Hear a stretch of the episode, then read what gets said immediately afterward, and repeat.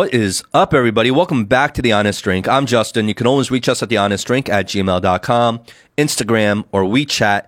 Details are in the description below. And if you've been enjoying this podcast, go ahead, rate, comment, and subscribe.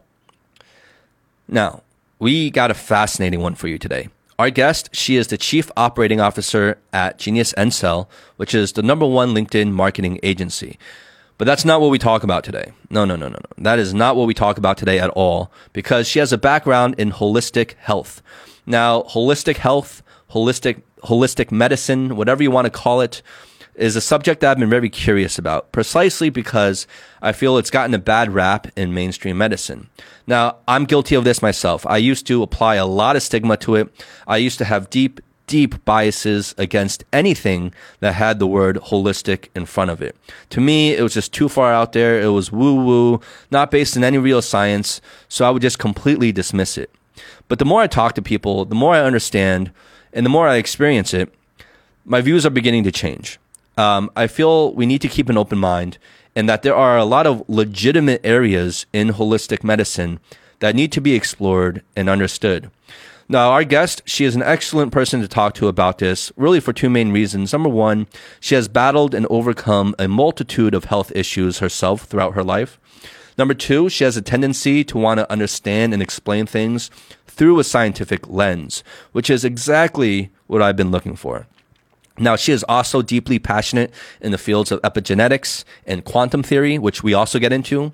So really, this episode, we talk about holistic health energy healing, the idea of living forever, diet and nutrition, and the law of attraction. This episode was hosted by Howie and myself, and we just had an absolute blast talking to her. Uh, it was a wild yet fascinating conversation, and it was just an amazing time. So, without further ado, please give it up for Tamar Hela.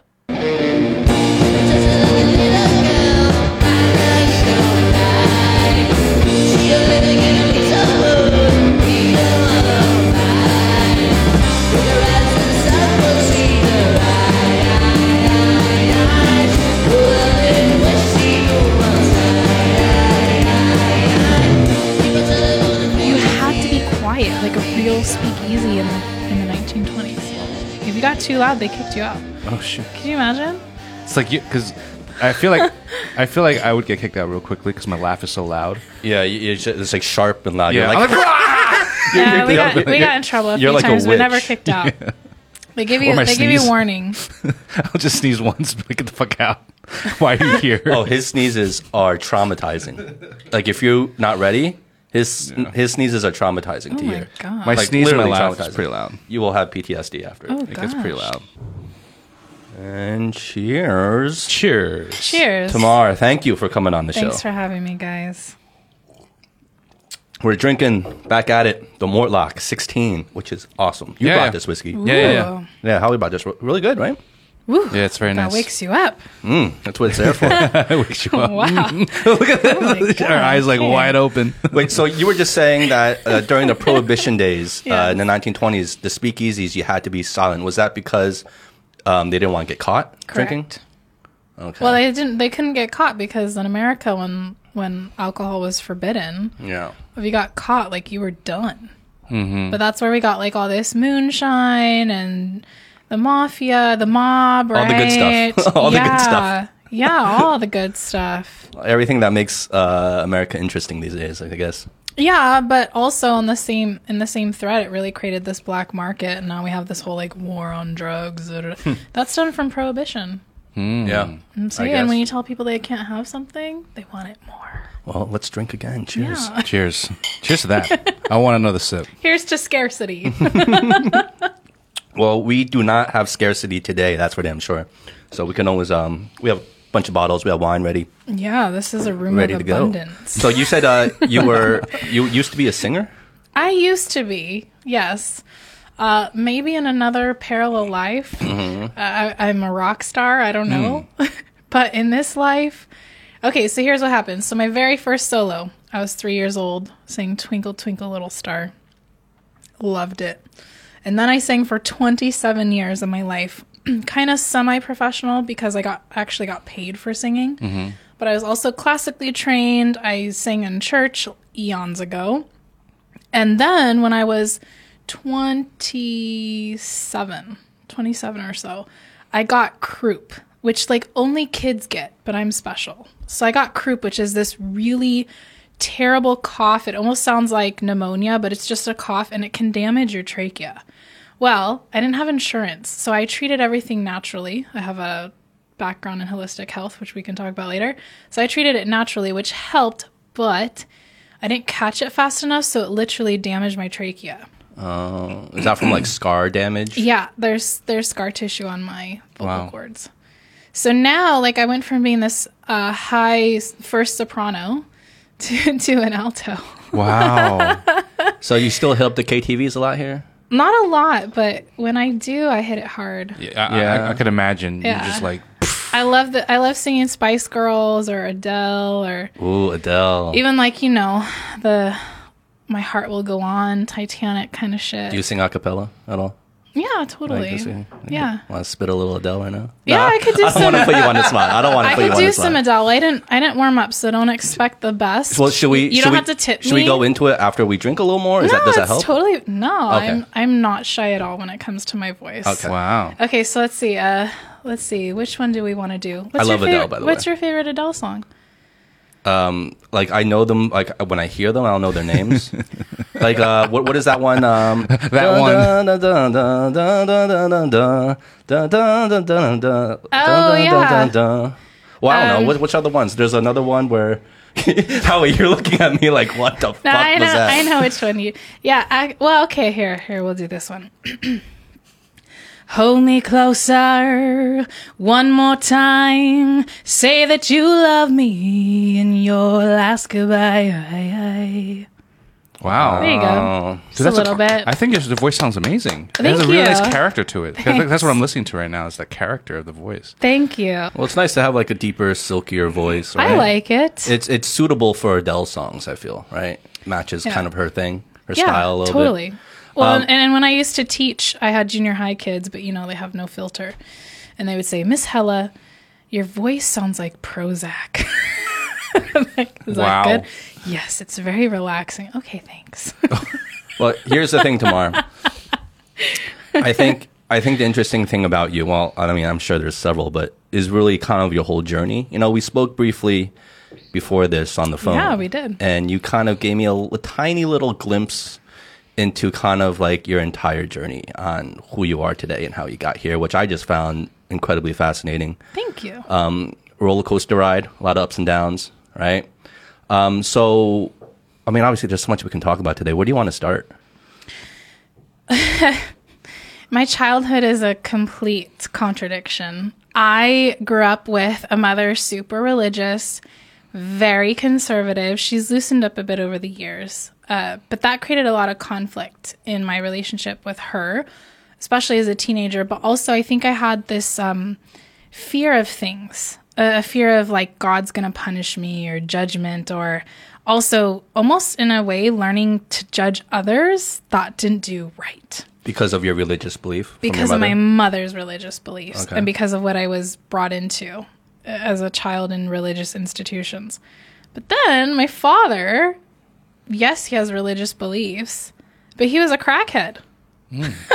so Like- like literally I had like a saint for a mother and then this drug addict father.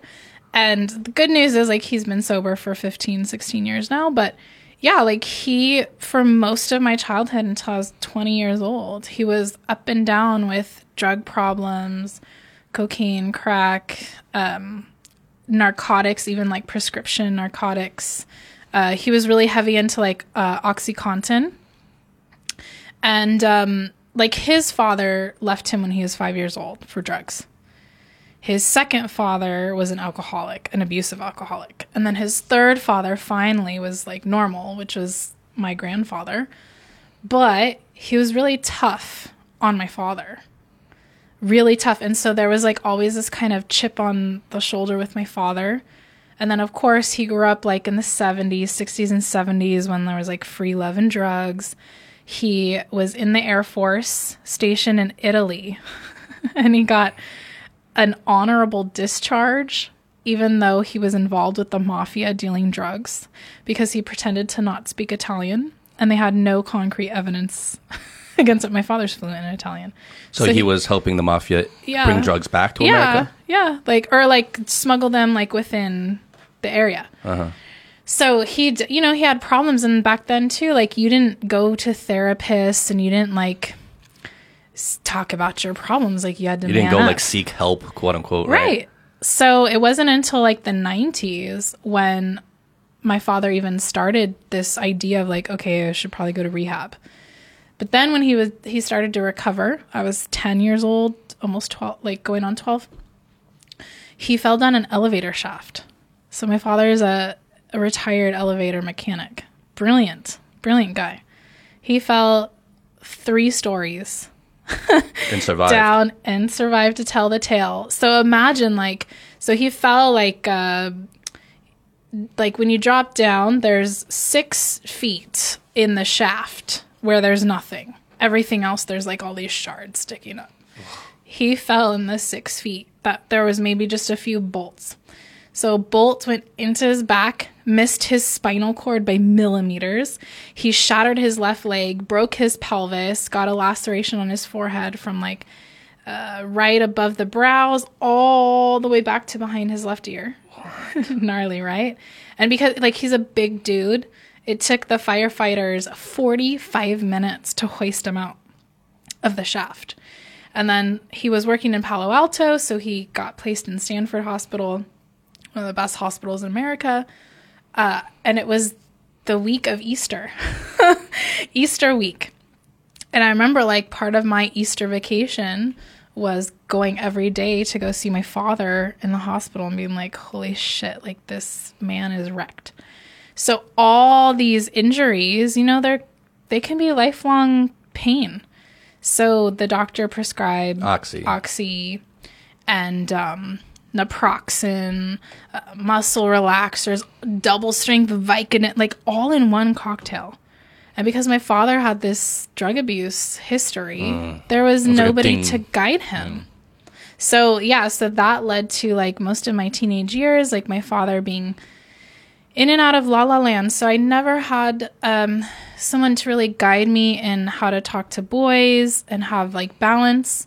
Um, I think I was quite shy as well, and then I was scared, like especially like about sex and even kissing boys because my mom was like, "Don't have sex until you're married. You're gonna die, right?" Oh Jesus! Right? Wow. So I had like this dad who was like in and out, like there but not here in like his mind.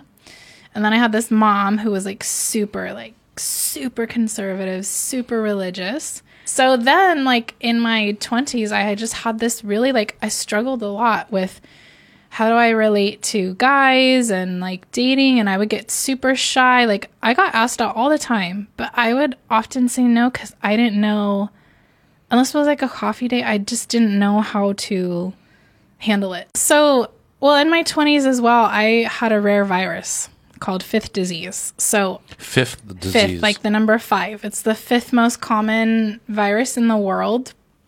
It's called human parvovirus. And for me, it manifested like a chronic fatigue, a suppressed immune system, and a temporary arthritis. So my whole body was in pain. Like I was an old lady. I woke up with my hands like crinkled up, uh, just in pain every day for seven years. So imagine from age like 20 till about 26 or so, I was oftentimes like, unless I was working because work gave me life, other than that, like, I just wanted to be home and like do nothing. So I turned from this athlete, like, I was quite athletic when I was younger. And uh, and I even trained for a triathlon and stuff. And then like I gained like 30 pounds in six months and got into unhealthy habits. But also mentally, I was like, I did not feel attractive. I did not feel sexy. Going on a date with a hot guy was like the last thing on my mind. I was like, I just want to get better. And then from there, I met an herbalist who literally saved my life, showed me how to take supplements, eat better, move my body better, which got me back on track. And then in Spain, I like I, I started to feel better because like my symptoms were gone, and and then of course like in uh, Shanghai in China, like I think I really had almost my missing college years in my 30s. Your honeymoon phase here, right? Yeah, but then I got over it really fast. So I'm grateful that it happened that way because I was mature enough to handle it mentally and emotionally. But then I got over it really fast and I was like, okay, I didn't miss much. It's like out of the system kind of thing, right? yeah.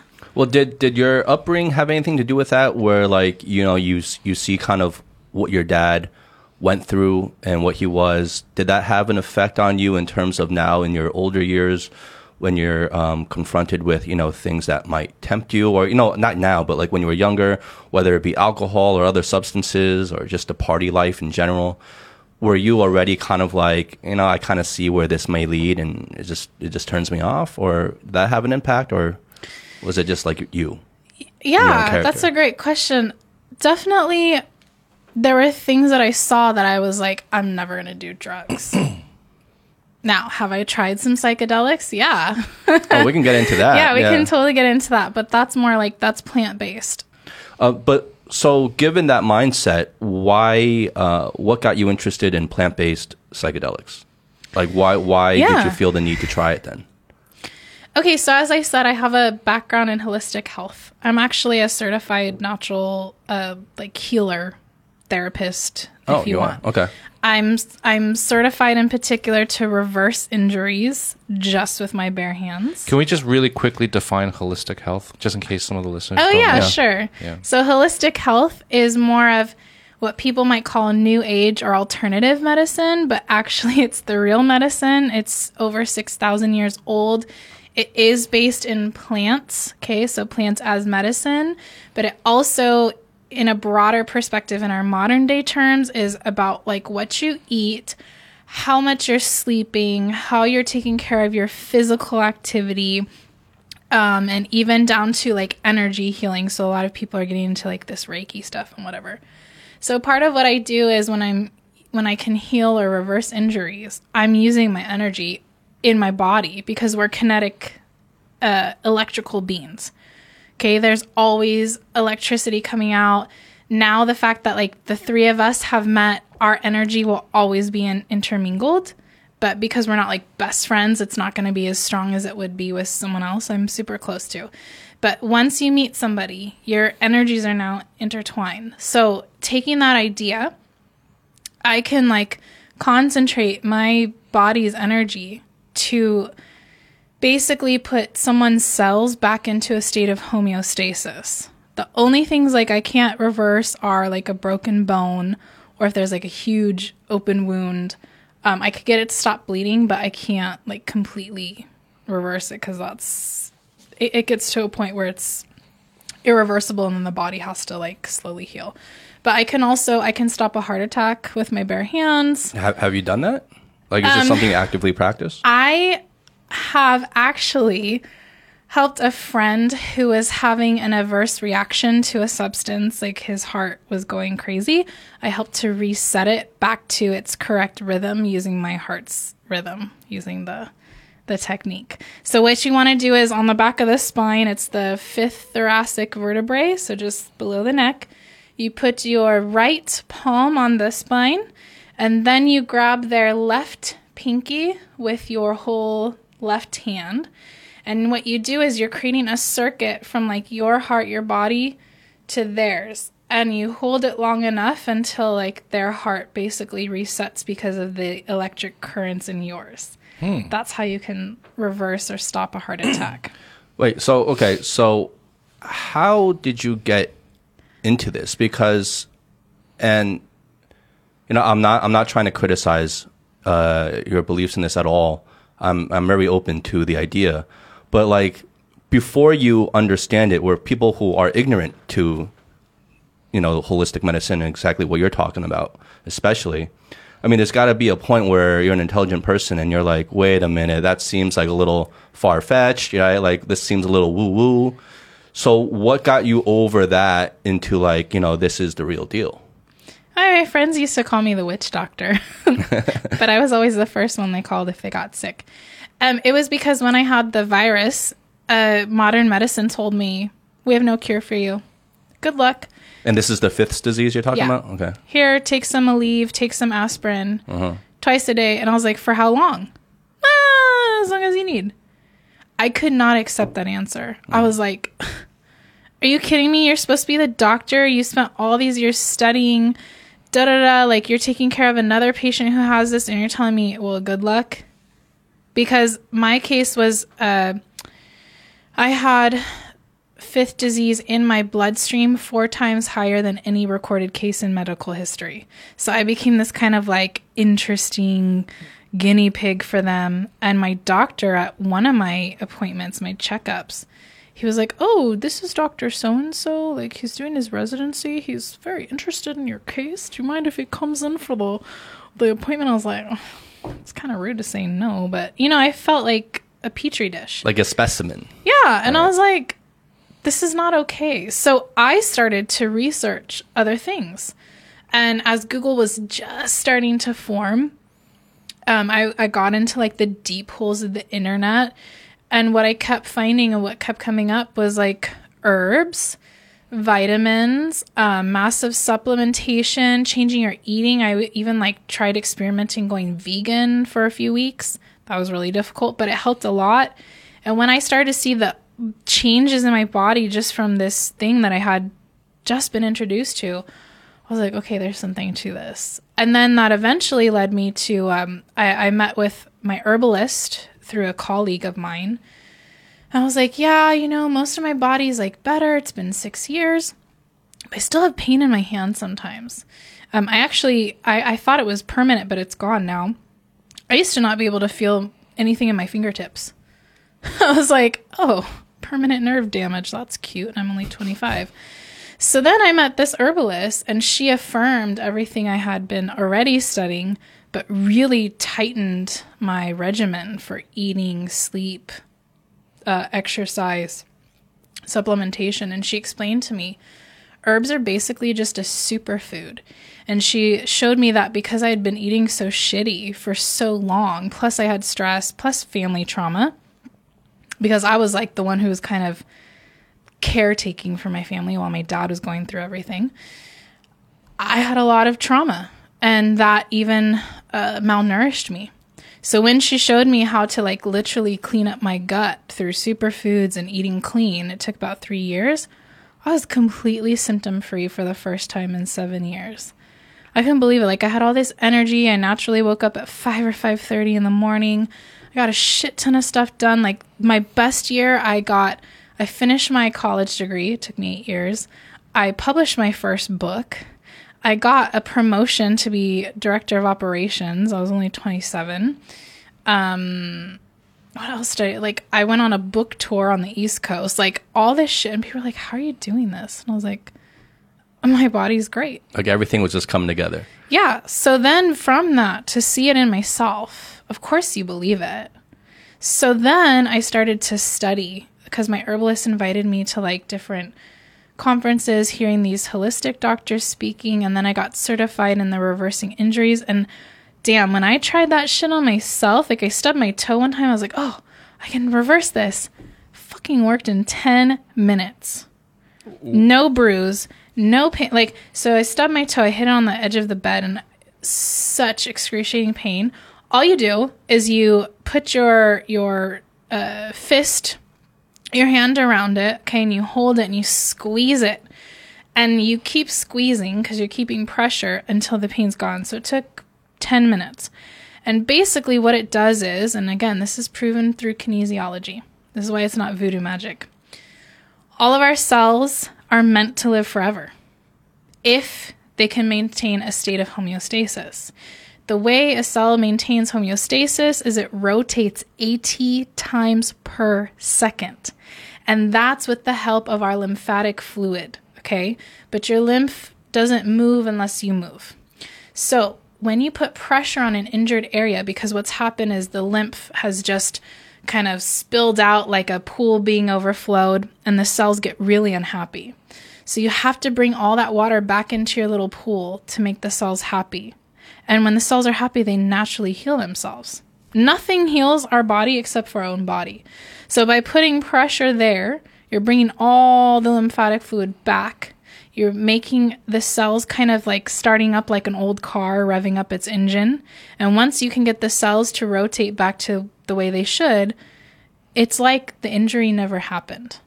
That's what reversing injuries hmm. in a scientific perspective really is. So I've been practicing that for almost 10 years now and I've I've used it on um, when I was a teacher, I used it on like kids. You know, yeah, it breaks your heart to see a kid get injured and they're like bawling their little eyes out. Like I've even done it on bee stings. I had a 12 year old who at science camp like got bitten, uh, stung by a bee. Was freaking the fuck out, and I I reversed it. And all of a sudden he like stops crying. He looks. He's like, "Where is it? It's gone." I was like, "Yeah, it's gone, honey. I took care of it." So our, our cells are meant to live forever. Yeah, Really?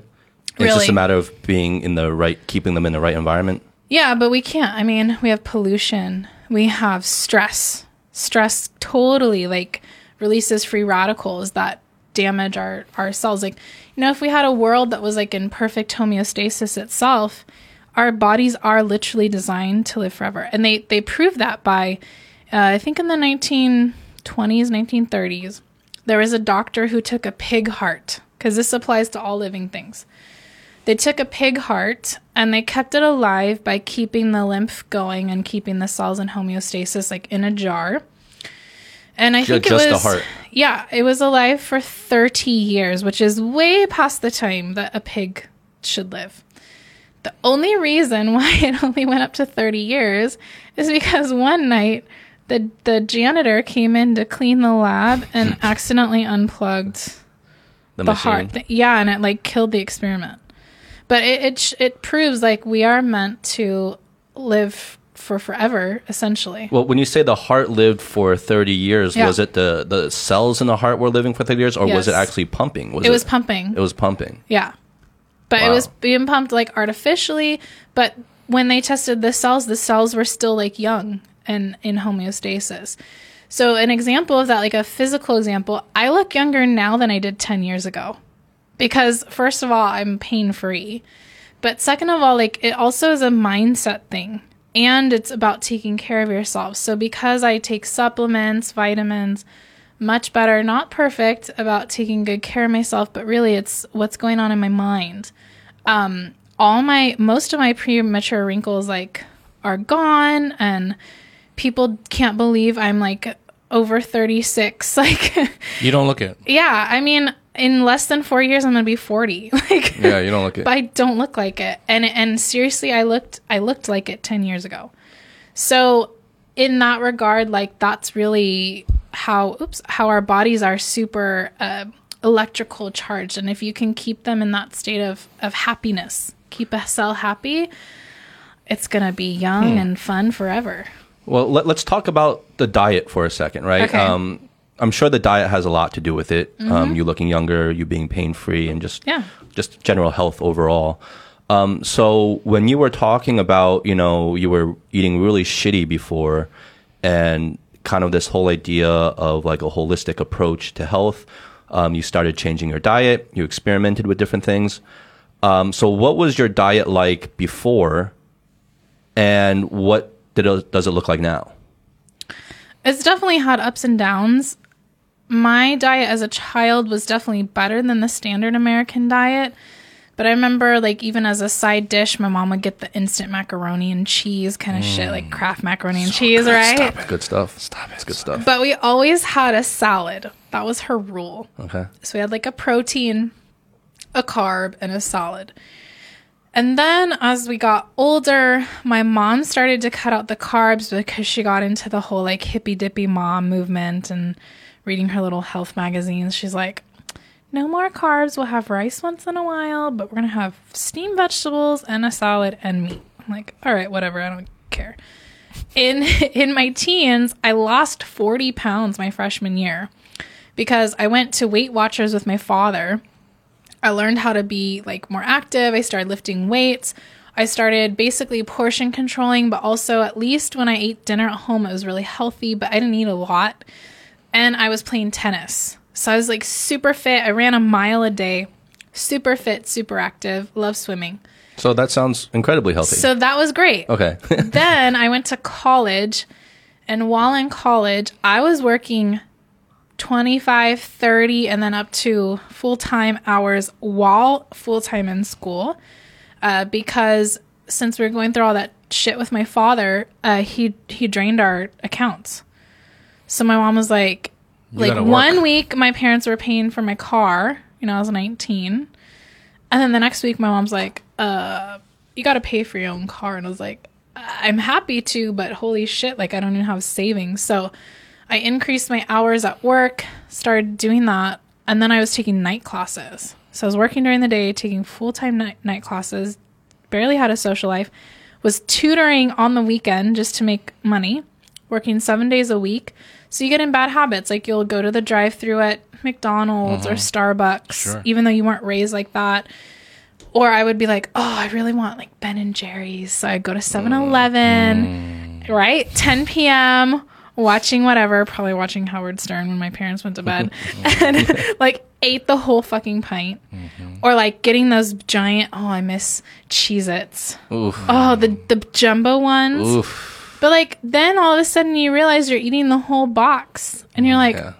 oh my god so so then i had this super carb like my mom called me the carb queen i had this super carb filled processed junk diet i didn't i didn't know like even my mom like she would just be like eat a salad but that's not educating your children how to eat well so then literally like when i started uh, studying holistic health on my own I had to like research what's is really a carb and what is organic food. That was like just becoming a thing in my early 20s. What is uh, vegetarian versus vegan? What's an alternative sugar? Oh, you can have an alternative sugar? Like, what the hell is coconut sugar? Like, you know, so I really like started to experiment. And then when I met my herbalist, she tested me on food allergies. She was like, okay, your body doesn't like nightshades. It gets inflamed. So nightshades could be like cilantro, potatoes, all the yummy stuff. Mm. Eggplant. I'm still allergic to eggplant, so I can't have eggplant, but everything else is fine. Tomatoes, any kind of peppers, like all that kind of stuff. So you can't have like anything with tomato sauce on it. Oh, I know I can, but I cut it out for three Okay, years. okay. And then she was like, Your body does not like gluten. and then what else? Oh, and then of course, like white sugar. Can I ask you something? Was this through a blood test? No, it's not a blood test. It's through something called muscle testing, which is a kinesiology way to test if your body is averse to something or wants something. Okay. Like how do they actually test? So you sit on a chair just like I am, okay, and you relax your body, put both feet on the floor. You shouldn't have any metal on you and you should not be chewing gum. And you put your arm out, so your right arm all the way straight out. And this is neutral. If your body is polarized correctly, okay, so again, remember we're electric beings, we have uh, positive and negative pole like a magnet if your body is like neutral, it should be pretty strong when they press when your practitioner presses uh, on your the top of your wrist. Okay, so they say hold, so you can hold it, but you don't fight them. But then with your left hand, like maybe she'll put potato powder and tell you to hold it to your gut. And then she'll say hold. And then when she presses down, like your arm goes down if your body doesn't like potatoes. If your body likes potatoes, it stays strong. so is this what happened to you? So that's how she tested me. And then it was the same with supplements because every month my body needed something different. So she would be like, okay, do you need a capsicum this month or do you need like hawthorn berry for your heart? Yeah, so you hold it to your gut. And then you can also do that for emotional beliefs. It's cra- like it's crazy, but seriously, it works. I, and I'm trained in that. So I've tested people for food allergies. I've tested them for supplements, vitamins, etc. So, what if you get like really strong when they put something? Like what if they put like a pizza to your stomach and all of a sudden you're like, like it gets really strong. Well, you wouldn't you wouldn't go up because you would be fighting, but but Become like it's the Hulk. it's possible. Like your arm could stay strong. Yeah, it's Okay. true. Like it's true. no, like I'm it saying could like be, the reverse could happen too, right? if your body it- likes something. You lift them up. What it shows is your body can handle it. Uh-huh. So it's either can your body handle it, or is it super weak and malnourished and it's like gonna die if you give it this shit? I actually went one time a long time ago. I used to sh- I used- I used to do a lot. I do production work, and I used to do a lot of production work in, in the Caribbean. And um, I visited this one uh, practitioner of um, of uh, like I guess home how do you call it Homeostasis?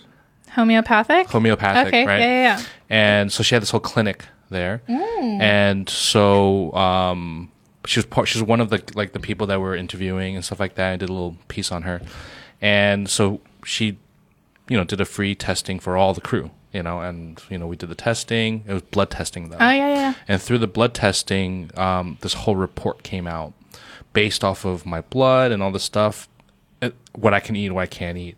And I remember seeing basically everything I eat, I can't eat. Like I should not be eating anything. Like that I. That's why I don't eat. test blood blood or trust blood tests. Uh-huh. Because blood tests say I'm allergic to um well, soy is accurate. It says I'm allergic to eggs, but I'm not.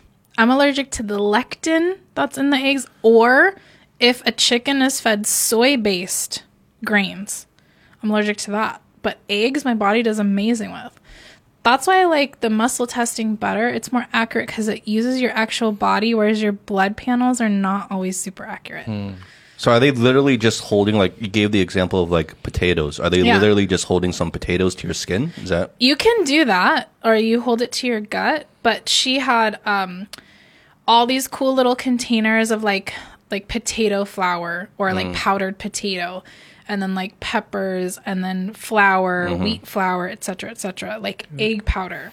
Like f- flap a steak on there. Is that? Is, You could, could you do that? yeah. Yeah. the uh so okay. Interesting. So Yeah. here with the nutrition part of all this, Yeah. like like I believe it 100%. I get it because, you know, there's nutrition science has like been so deeply explored. I mean, still there's still like they're still learning, they're still finding out. There's still a lot of debate about Yeah. certain things. But nutrition science is like, you know, you can kind of wrap your mind around it, right? Um and the things you say make sense. But when it comes to let's say like energy healing, um, I think that's where it gets a lot of people, right? It's like, well, what is this? Like, what? Like, you can like, they're why like, isn't it more popular? Like, if it's so effective, why is yeah? it And more what's the difference between like, you know, I've heard of Reiki, but is that not that's that's different than what you do? It's a little bit different, but it's similar. Well, let me ask you this. We have hundreds, maybe thousands of cures for cancer. Why aren't they on the market? well, you know well, are we getting into conspiracy theory here? No, now? Oh, it's not a little conspiracy territory? theory. It's very logical. It's because you can't patent a plant. my my former um, tax guy, his son is a brilliant doctor. He invented another method to cure cancer. It's really strange, but basically what you do is uh, you take the cancer like cells, you extract some cancer cells from the patient.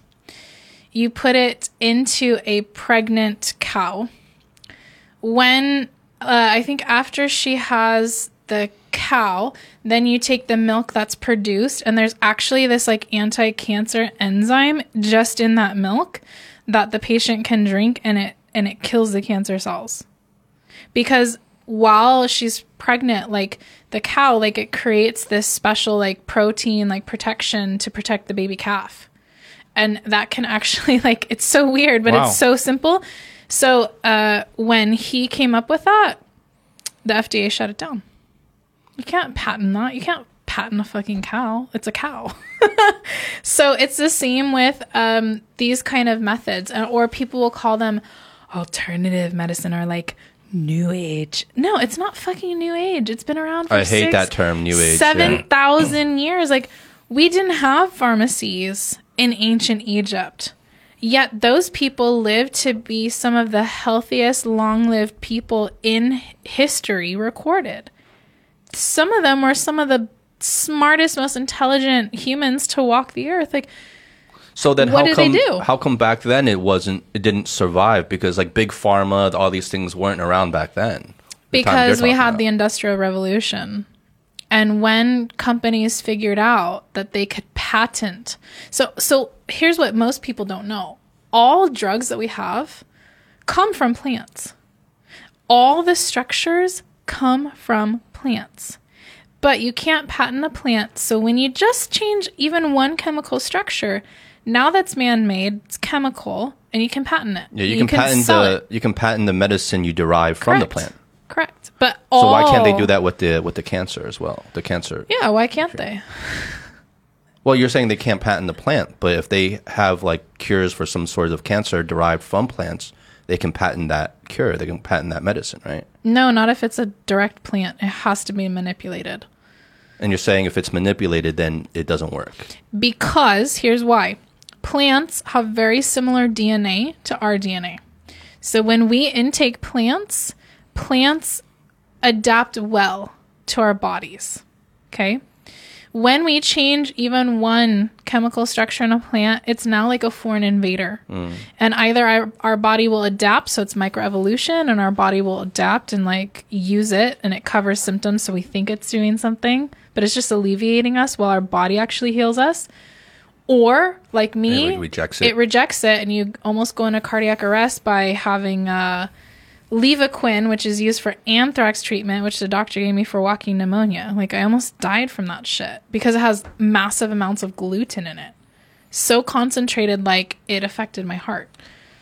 Well, okay, so with all this that you're saying, I mean, how do you view TCM then? You know, oh, I on- totally, I totally like. am a believer, Yeah, what's- especially what's with acupuncture, what's traditional traditional, Chinese Chinese medicine? medicine. Oh, okay, okay. So acupuncture definitely helps. That has a lot to do with like they say chi and all this, but okay, from a scientific term, is your energy, and there are maps of like nerves and meridians in our body that correspond to all of our organs, even your ears, your hands and the bottoms of your feet are completely a map for all your body's organs, even your eyes.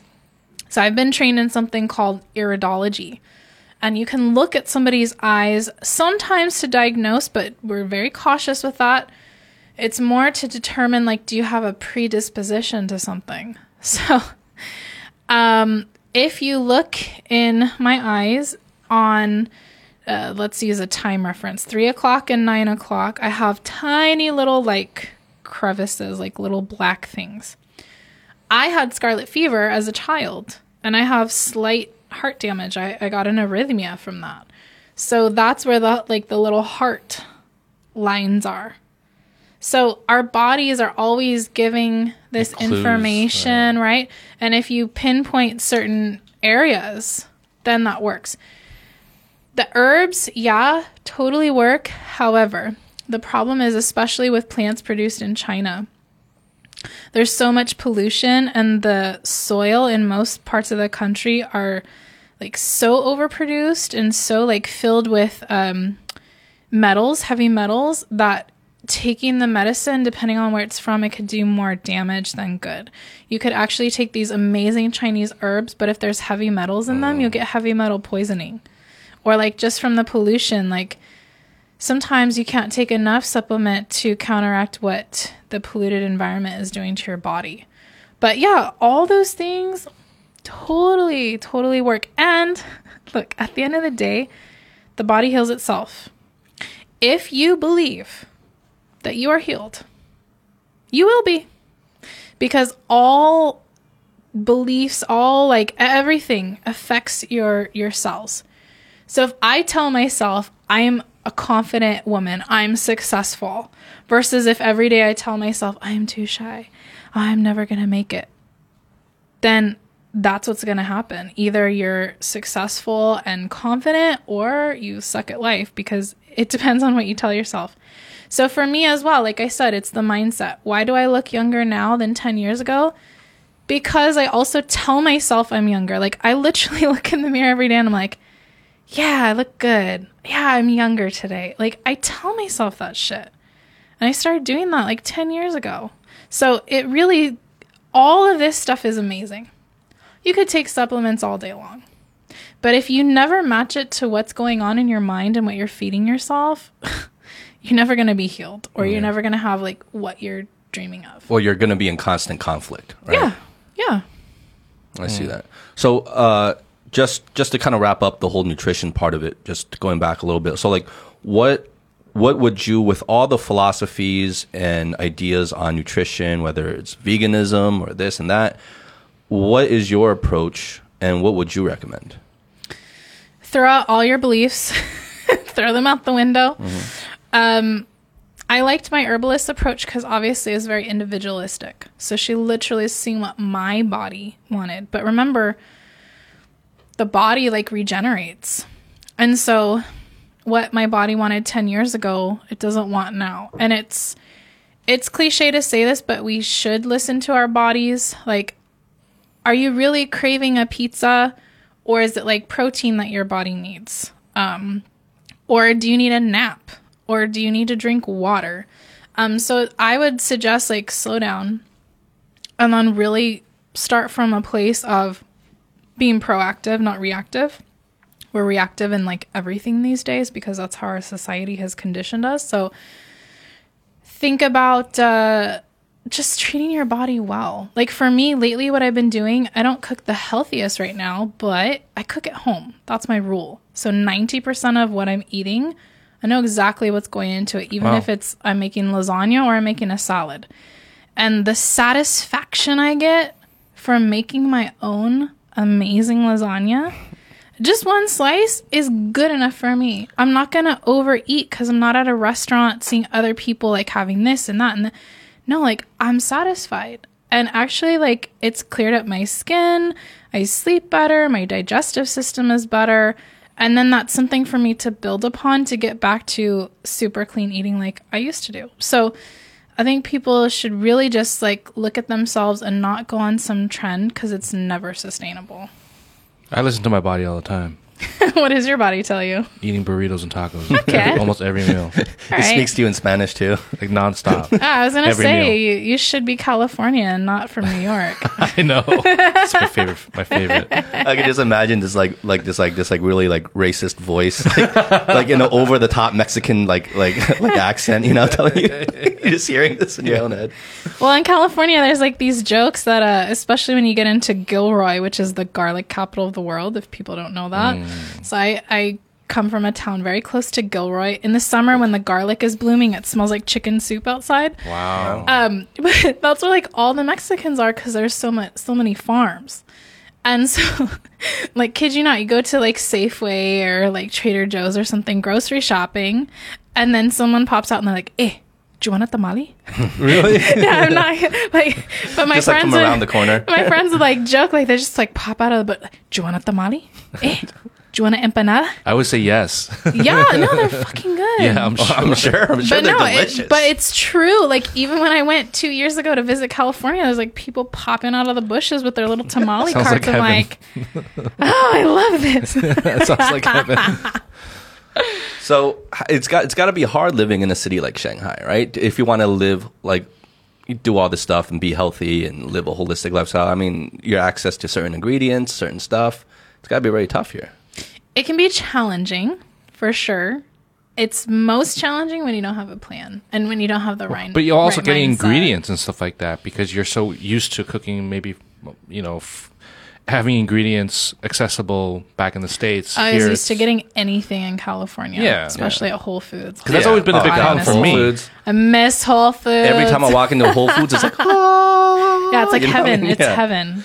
Yeah, It's, 'cause- it's pricey though. It's fucking but it's like the biggest issue that I've had here about cooking is um, meals that I used to cook, you know, easily. The ingredients I would want, I just Yeah. go to the market and I get Well, it. But here, you have to Avocado specially lady. order it. I know.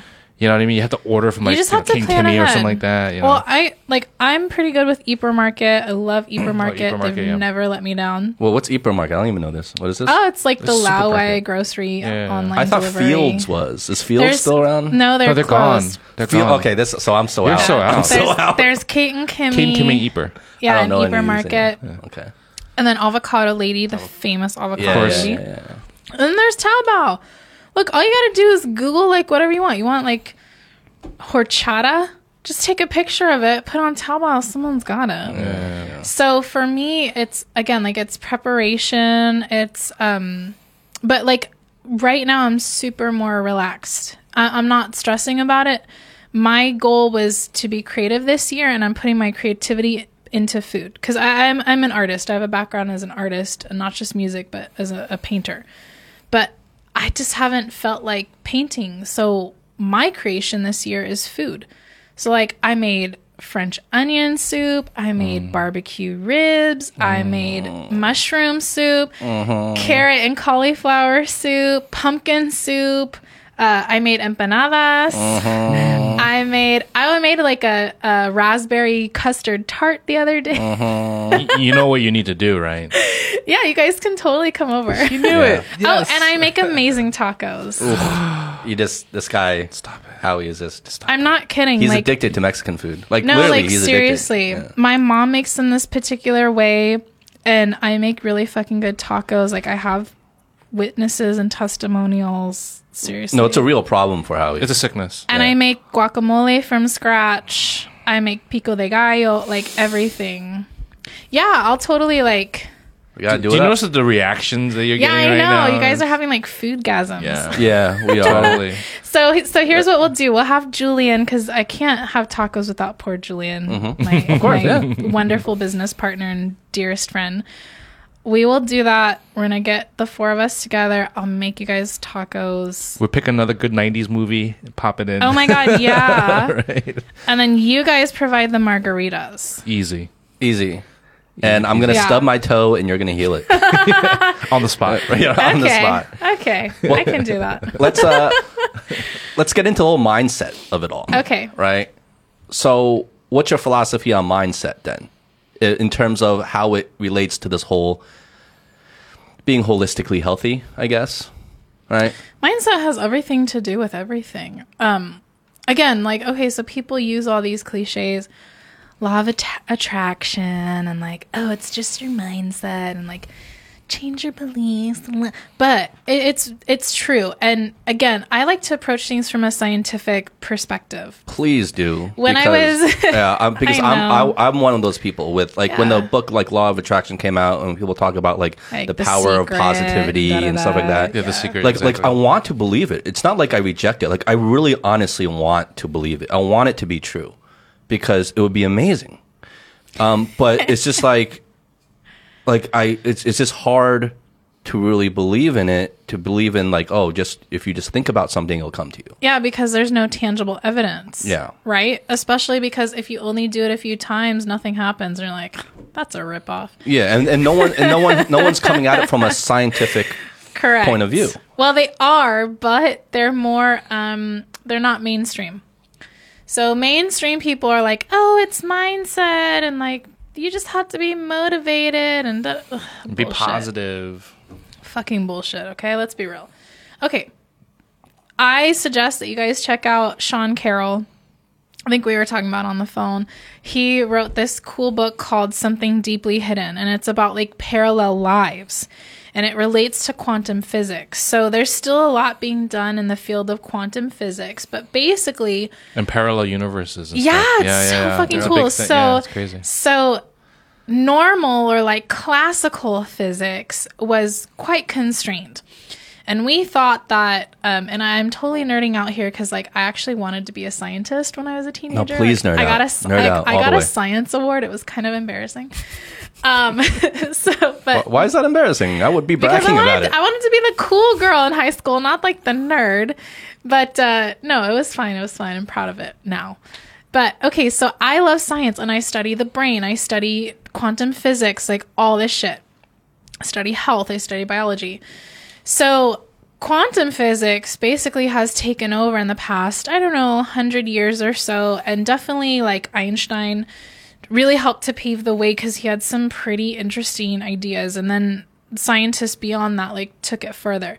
So now modern day scientists are really starting to get into quantum physics and all the things that we still haven't explored. But what they found is the way that energy works is a lot different than what we thought because there's this whole like joke if a tree falls down in the forest but no one is around to observe it. Did it really happen? And people are like well yeah of course like it, it fell down it fell actually no. Something has to be observed in order for it to have happened quote unquote. Okay? So now here's where we get to this weird shit about quantum physics. There's like this um, experiment they did where I think there's like a cat in a box, and then something happens like Schrodinger's cat. Yeah, Schrod- Schroding- yeah. Schrodinger's Yeah. cat. I'm, I'm yeah, fucking up the name, but Schroding, blah, blah, blah. Schrodinger's Yeah, cat. yeah, yeah. Yeah, so like in one scenario, like the cat lives, but in one scenario in this little box, like the cat dies because there's like poison and shit. But here's the thing, like there's not just two possibilities. There's like endless possibilities because it depends on who's actually observing what's happening to the cat. It depends on if the observer intervenes. It depends on if the cat makes a different decision and like learns how to escape the box. Like all kinds of shit. So then we get to this argument of we are because possibilities are endless. What happens to that energy? Energy is not like finite. It's infinite energy is everywhere. When we look at each other, our brains are filtering how our bodies are because if we really saw how we are without a brain filter, we would be fucking terrified. Like my face might be super distorted, but what you guys see is like what you think is normal or average because that's a perception. But beyond our perception, energy is happening however the hell it wants. And especially when it's observed, it's actually influenced because of the observer's energy. Mm-hmm.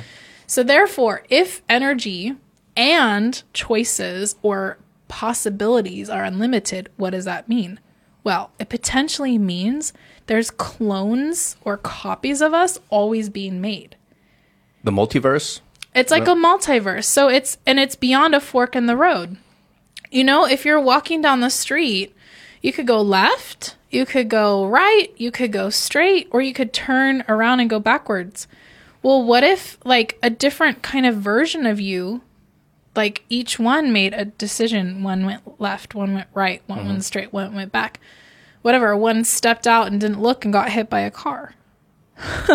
so like because our bodies are our energy like where does that energy go like where does that other choice go so it, it's like oh it's totally a mind fuck but i'm super excited that science real science is starting to actually like take seriously these studies and fund them more so sean carroll he's like a a big pioneer in all this kind of stuff and he tends to be more conservative as far as like not getting into the voodoo la la la stuff. So mm-hmm. when he talks about parallel lives, I believe it. Yeah. Like I could totally see how legit it is. Oh no, this is yeah for real. It's a real science right now. It's at the cutting edge. science. Yeah, this is the Yeah. cutting edge of physics, right? Right. So now think about that. Okay. Choices, beliefs, what we're thinking, even what we're thinking right now is giving off energy. When you can train your thoughts to get into a particular energy, and I like to call it an energy of reception. That's really what the law of attraction is. That's really what having like a success mindset or an abundance mindset looks like. And if we look at our lives and we say, oh, but you know, the law of attraction is just bullshit. Well, look at where you are. Are you a millionaire like you dreamed when you were 12? If you're not, you caused that. Because some people dream about being millionaires and they achieve it. Why? They caused it. Like if you look at Dean Graziosi, one of my favorite like copywriter guys, he used to live in like the bathroom of his house with his dad during the winters because it was like that was the only room that could be heated up. And when he graduated high school, he was like, ah, I'm not going to live this life anymore. So he took action, and in taking action, it helped to change his brain and essentially get what he wanted because he primed himself for that. But other people could be in the same place, and if they tell themselves, I'll never amount to nothing, I'm always going to work in my dad's mechanic shop, I'm going to be this, I'm going to be that, then you will be. Well, do you think do you think people are just ascribing more to what's happening than what's actually happening, right? Like because it's the idea of like correlation does not mean causation. Correct. Right? So just because some people dream and think of being a millionaire and eventually some of them do actually become millionaires, um, that doesn't mean that's what caused it. I mean, Correct. right? So because you have to take action. Yeah. It's basically it's just it's it's like gambling. It's odds. You know what I mean? And you're basically just raising your odds of achievement by not only thinking about it but putting yourself in a position to get closer to that goal. Now, for example, like you said, if if I have a dream as a 12 year old to become a millionaire, am I just sitting in my room just thinking about being a millionaire, or am I putting in effort, telling people, creating connections, blah blah blah, to create that that odds? You know what I mean? That's in mm-hmm. my favor to get there. That doesn't Well- mean I get it. I may not. But if 10 people do that and the odds are all the same, well, the odds are that maybe five of those people will get it or whatever. Well, the idea though of law of attraction is that you change your odds Yeah. so that they're always favorably primed Yeah. because our environment determines our beliefs. it's not a guarantee, though. That's what that's what I'm trying to get at. But it could be. there is no guarantee, and that's though. well actually here's here's why there could be dr bruce lipton father of epigenetics Lipton, yeah. one of my favorite dudes ever like he literally changed my life he in the 60s took a pe- petri dish, dish and like got a cells that i think normally would s- should be like evolved into a stomach okay okay? But he was like i'm gonna put like a petri dish with the normal environment for developing a stomach stomach cells. I'm gonna put a petri dish where i change the environment so that like i manipulate it to become another like cells of a different organ even though they start off as technically stomach cells. And then one was like you know the neutral one what he found was, and he could repeat this experiment over and over and over with success, when you just change the environment, the stomach cells turn into something else. And that is epigenetics. That is the expression of genes. And that has to do also with our beliefs. So I said earlier, if you have a particular belief and it's strong enough, what you've done is you have basically changed your environment because sometimes we we can't control our external environment. Sometimes it, like we can't afford to move to like a different place, right? Or sometimes we are in a shitty situation and like we stay there. But if you can change what's in here, this is the other environment, like in your mind. If you can change what's in there, now you've primed yourself literally for genetic expression and to change your energy. So, part of like what I was studying when I was doing this energy healing was you can create a energy of openness, receiving, inviting people in. If there's danger, you want to create the opposite. Or if there's somebody who intimidates you or you feel like you can't say no to them, you want to actually put up this kind of metaphorical wall of energy. So you uh, part of the exercise is you pretend like you're a castle. You envision a, a moat around you, okay, and that that person can never cross over your moat.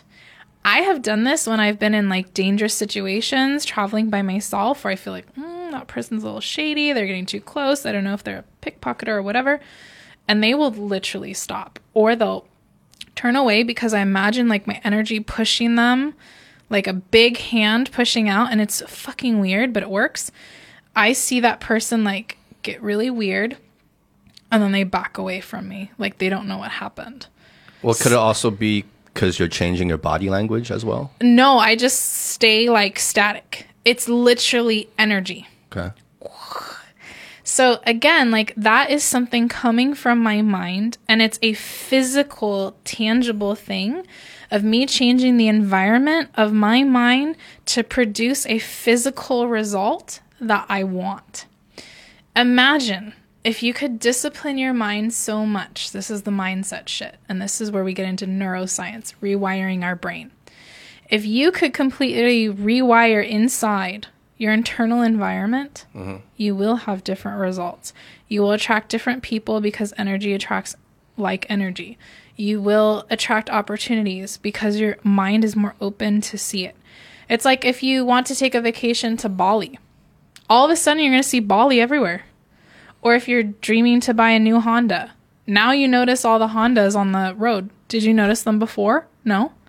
Because you change your awareness. Yeah. And that's why it is, and I'm going to say this, I'm going to say this with conviction it's a guarantee to get what you want. Is it easy? No, it's fucking difficult. it's literally conditioning your mind over and over and over. That's why visualization is so powerful. Meditation, because meditation puts you in a state of theta or delta, which literally like opens the creative center. Most of our uh, thinking takes place in our midbrain, which is like it processes things really fast, but it's not as smart as the prefrontal cortex. And if something isn't like new or interesting or changed, it sends information to our lizard brain in the back, the oldest brain, to either run from it, so fly, kill it, fight, or mate with it. so like when you can learn how to really like harness the mind and the brain and your energy etc etc etc that's when you become this person that like everyone goes wow like everything always goes well for him. He always seems to win. He always closes that deal. Or she always gets like the hot guy. Like what is that? It, it's all in your mindset. No, I, I- definitely believe in the power of mindset. Yeah. My my issue is when uh, I guess my issue with the whole law of attraction thing is that the name almost implies it's like things just come to you, whereas the reality of it, I think, in the way you're describing it, and the way I've heard other people describe it, is that it's actually a very proactive exercise. It's you you gotta. It's a very proactive thing. Like yes, can you change your mindset? Just like if you're afraid of like falling into potholes when you walk down the street, you're going to notice all these potholes, whereas you would have never noticed them before, Correct. right? So it's that same example. And that's a very real thing that Yeah. every one of us experience in different ways. So I understand the power of mindset in terms of looking for opportunities when you wire yourself to be more aware of those opportunities. And then that awareness feeds into um, not only a desire, but your ability to actually take action if you are proactive about it. Um, but you know, I feel like the law of attraction, when most people talk about it, or or maybe it's a misunderstanding, when you hear it, it's like, oh, well, just think about it, and then it'll just come to you. Right. And it, that's that's very misleading. Yeah, it is. Because again, it it has to be coupled with action. If you don't take action, like, it's not going to really happen, especially the way that you want or in the time frame that you want. You know, if like you go to live in the desert and you're a hermit and you keep dreaming about like going to marry the hottest woman in the world, but you stay in the desert all your life, could you mm. blame law of attraction just because you kept visualizing it? No, because you sat on your ass in the desert as a Yeah. hermit. Like you didn't go change your external environment and you had control over that. So I think, yeah, like I think people will just say that because let's be honest, like most people are lazy or they're just ignorant and they are scared to take action. So mm-hmm. part of like what Dr. Bruce Lipton talks about, which I would like to study more, is literally like this quick reprogramming of your brain. It's called Psych K. And basically, um, in 10 minutes, it's like uninstalling an old software in your computer and then reinstalling like something like a brand new software completely, like not just upgrading it. And yeah, like there's ways like people can overcome trauma or old beliefs or whatever because something as well that we're fighting we're not a blank slate when we're born we're imprinted with beliefs from up to six generations ago and if like you know your great grandma was raped and you don't know that and you have this weird fear of men as a woman like you wouldn't even know where to start to overcome that. Like you're like, why am I so scared of men? Oh, I must be shy or you know, but like if you understand too like where you're coming from or your family history, like then you actually know these pre-existing beliefs that you're also fighting against. So it's not just mindset like in the context of what you're dealing with. It's literally mindset and old beliefs that have been programmed into your poor little brain from 6 generations ago. And this is a field of research right now. Yeah, so this is part of epigenetics. Um, because every six or seven generations, it's actually kind of like almost like a new race of people. Uh, it's new blood. Um, but also, like a lot of psychologists are starting to study this more and more when they don't understand why someone has these traumas or these unexplained fears like fear of snakes, fear of spiders, and there's no trauma they ever experienced in their life about it. So that's a part of law of attraction that most people won't talk to you about or mindset beliefs because because it's like hmm. it's hard for us to imagine that we're not this blank slate and we're this unique individual born. Like we actually inherit a lot more than we think we do especially in our brains. But you still believe in there's still a role for the nurture part of it all, right? yeah totally. Right. totally So a lot of the fears we're talking about can also be nurtured through our environment and our, and our actual present experiences. yeah i think so So is it? I mean, this could this has nothing to do with it, but like, um, I mean, there were studies that show like uh, water retains memory. yes it Right. does it does Yeah, and they, they were actually Yes. What is experimenting it. Yeah, water retains memory. Water retains memory. Yeah. At first, I was like, bullshit. What does that mean? But you actually see experiments, Yes. and you see water retain memory. What does that mean? Um, can you can you explain about it? Then I can. Like, Uh, okay. water will follow a certain path, and if you tell it to, it will follow the same path again. Yeah. It's like it's weird. Okay, well, like, you know how ants leave a little trail, an invisible trail, when they're going out to scavenge? Like, they leave this kind of like saliva so that the other ants can follow it. And if it gets broken, that's where they get like fucked up and they, they look like traffic in Shanghai. But basically, it's like water can almost follow this kind of path if it's been left for it. Water also responds to music. And here's a trippy dippy thing. So, yes, we're all energetic beings. Okay. We give off a negative. Yeah, ions. response to energy. So, Okay. Yeah. Uh, cell phone towers, all this other shit gives off positive ions and it affects us in a bad way. They're EMFs, okay? Electromagnetic frequency. That can even fuck with our heart, uh, cause cancer like cells to amplify, etc. Water also responds to these kind of things like sound waves, da, da, da.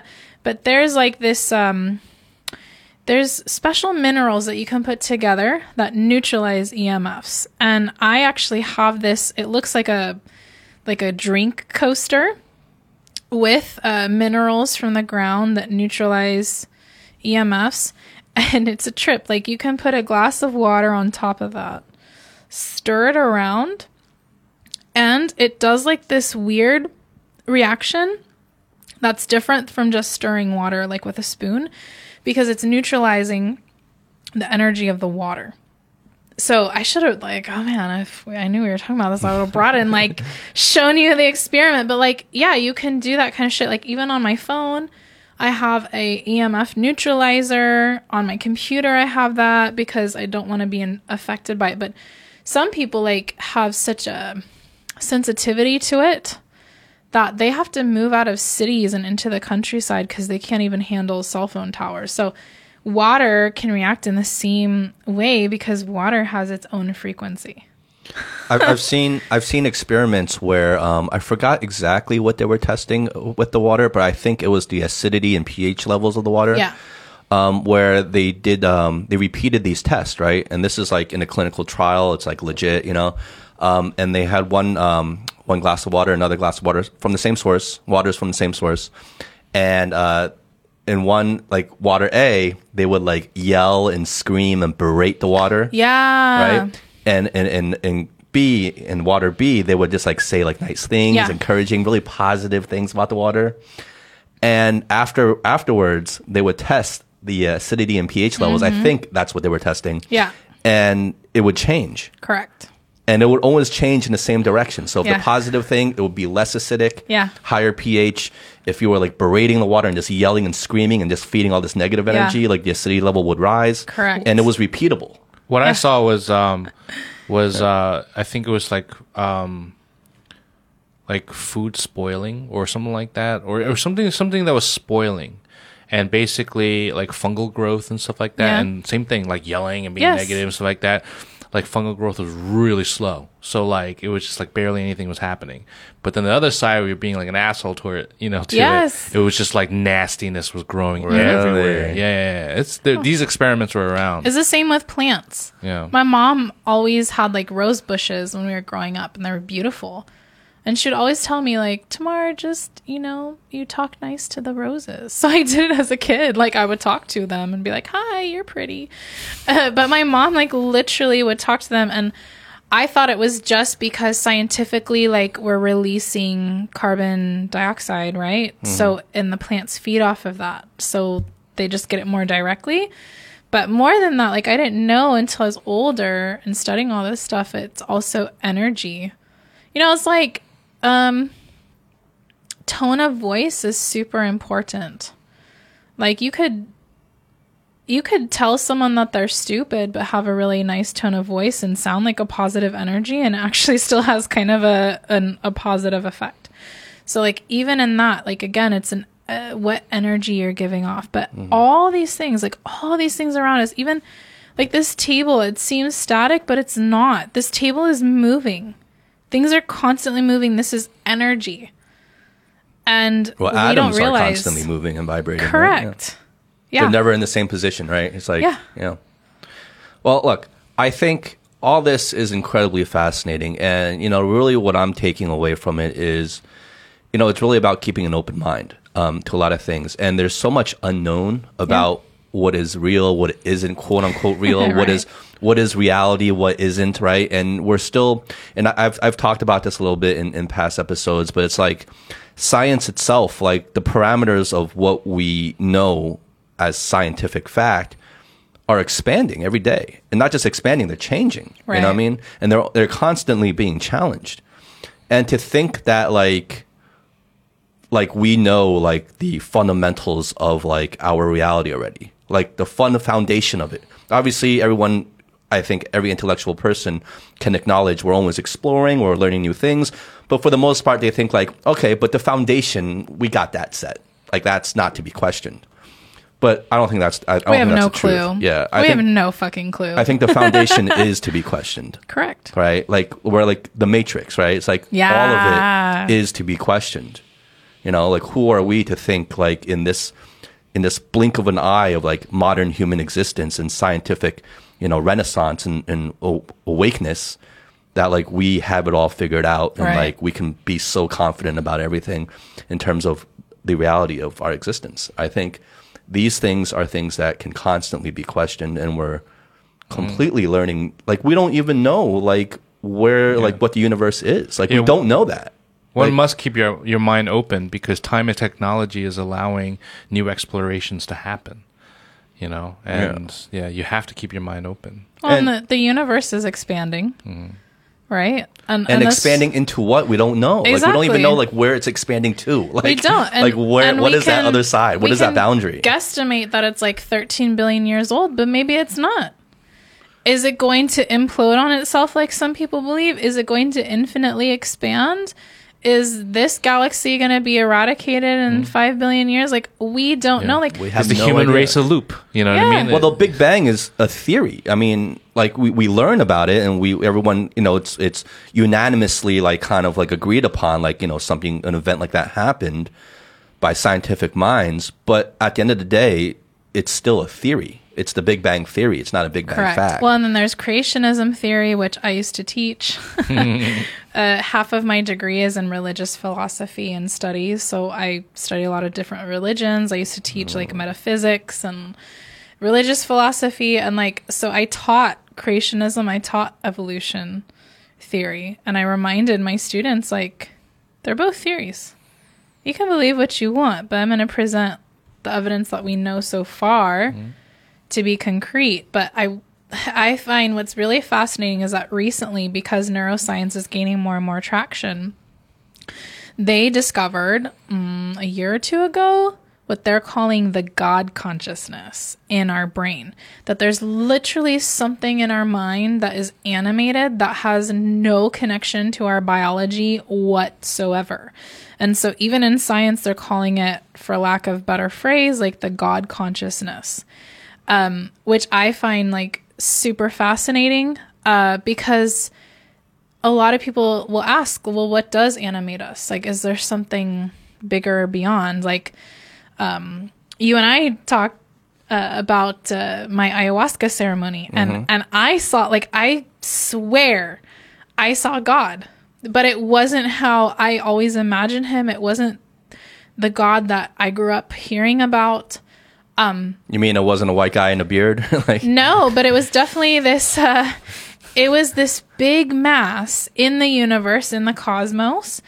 Definitely a masculine energy. There's some other shit out there. oh, for sure. in For my sure. in my ceremony like i was talking to stars and like other entities and um oh my god i love this show ancient aliens. Oh, on History Channel. yeah. Oh, that's a, that's a, i that's good fucking love that show. And um you know there's been like cases where the russian astronauts said that there was like what they thought to be was angels outside of their spaceship. And they told them like you need to turn around and go back. You're not ready for like what's really out here. And they did like they turned around and went back. And they're like what, what? like how do you explain those kind of like phenomena. Like how could there only be just chemical reactions when humans in and of themselves like we're so fascinating and there's so many facets? Like we we haven't even reached the potential of what our brain is created for Yeah. most people probably use 5% of their brains i don't even think it's 10% Well, I, I have a friend who uses this analogy a lot, and it's like it's it's the analogy of like you're you're a frog sitting at the bottom of a well, right? And you look up at the sky, and you can only see like that little circle, and you think like that's all there is. Little do you know, like you know everything so that you don't see. But like, look, Tamara, can we have you back on sometime to really get into? Okay, we can get into the ayahuasca because I did Yeah. ayahuasca, so we have experiences there to share. Uh, creationism, uh, evolution, all these things I think would be fascinating. whatever you want because no, because we started off this one where we're just kind of just getting to know each other. We didn't really know where we're going, so we're kind of just like like free ball in here, which was an amazing conversation, by the way.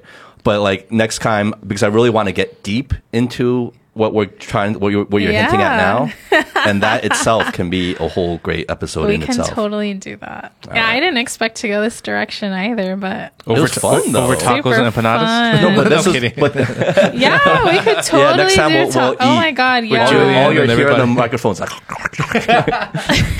well, I'll be maybe silent. maybe maybe it could be a double with with Julian. We can talk about our ceremony. Yeah, we could yeah, do yeah. some tacos, tacos and tequila. Yeah. Well, I'd love to have you back. Yeah, um, thank this was a very fascinating conversation. I like to get into this type of stuff as well because, Mm-hmm. again, like this show is all about like just expanding our horizons, right? Like getting different people, different experiences, different points of view, Yeah. different beliefs onto this show, and just like sharing, Sharing and and throwing ideas back and forth. yeah. Yeah. Well, you see why I wasn't a party girl, really. Uh, cheers, Tamara. Cheers. Thanks so Thank much, you. guys. Thanks for coming on. We'll have you back on again. All right, guys. I'm Justin. And I'm Howie. That was Tamar. We love you guys. Be good. Be well. Bye. See ya. But as the sun will see